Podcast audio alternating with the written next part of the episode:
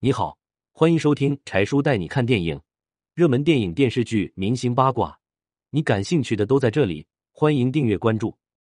一九八零年，孙桂田花二点六万在故宫旁买下一套四合院，如今后悔不已。当年北京四合院几万块一套，国民姥姥孙桂田也花了两万多买了一套。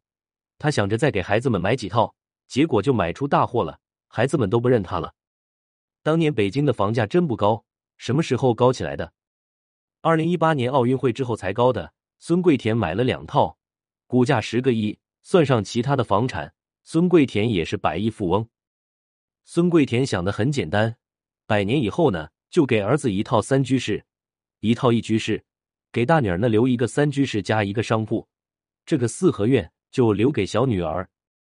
本来盘算的很好，但是姐弟们都不满意。有说商铺比房子值钱的，有说四合院比商铺值钱的，总之就是各种吵架，吵得他头疼。后来孙桂田儿子去世，就多了两套房产出来。为了争夺房产，两个女儿、两个女婿斗得不可开交，明争暗斗，跟仇人似的。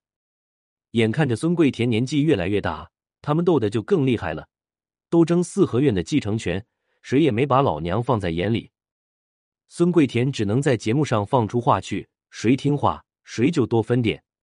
这下可了不得，孩子们带着外孙子们轮番跑到孙桂田家里献殷勤，软的不行就来硬的，撒泼打滚耍无赖，弄得孙桂田非常无奈。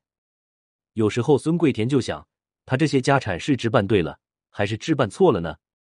为了这些东西，亲姐妹闹得跟仇人似的。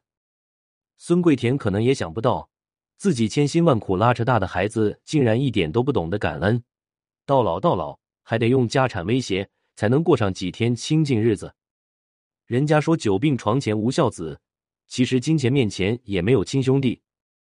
因为拆迁闹得老死不相往来的人大有人在。如果你遇到这种矛盾，你会怎么处理呢？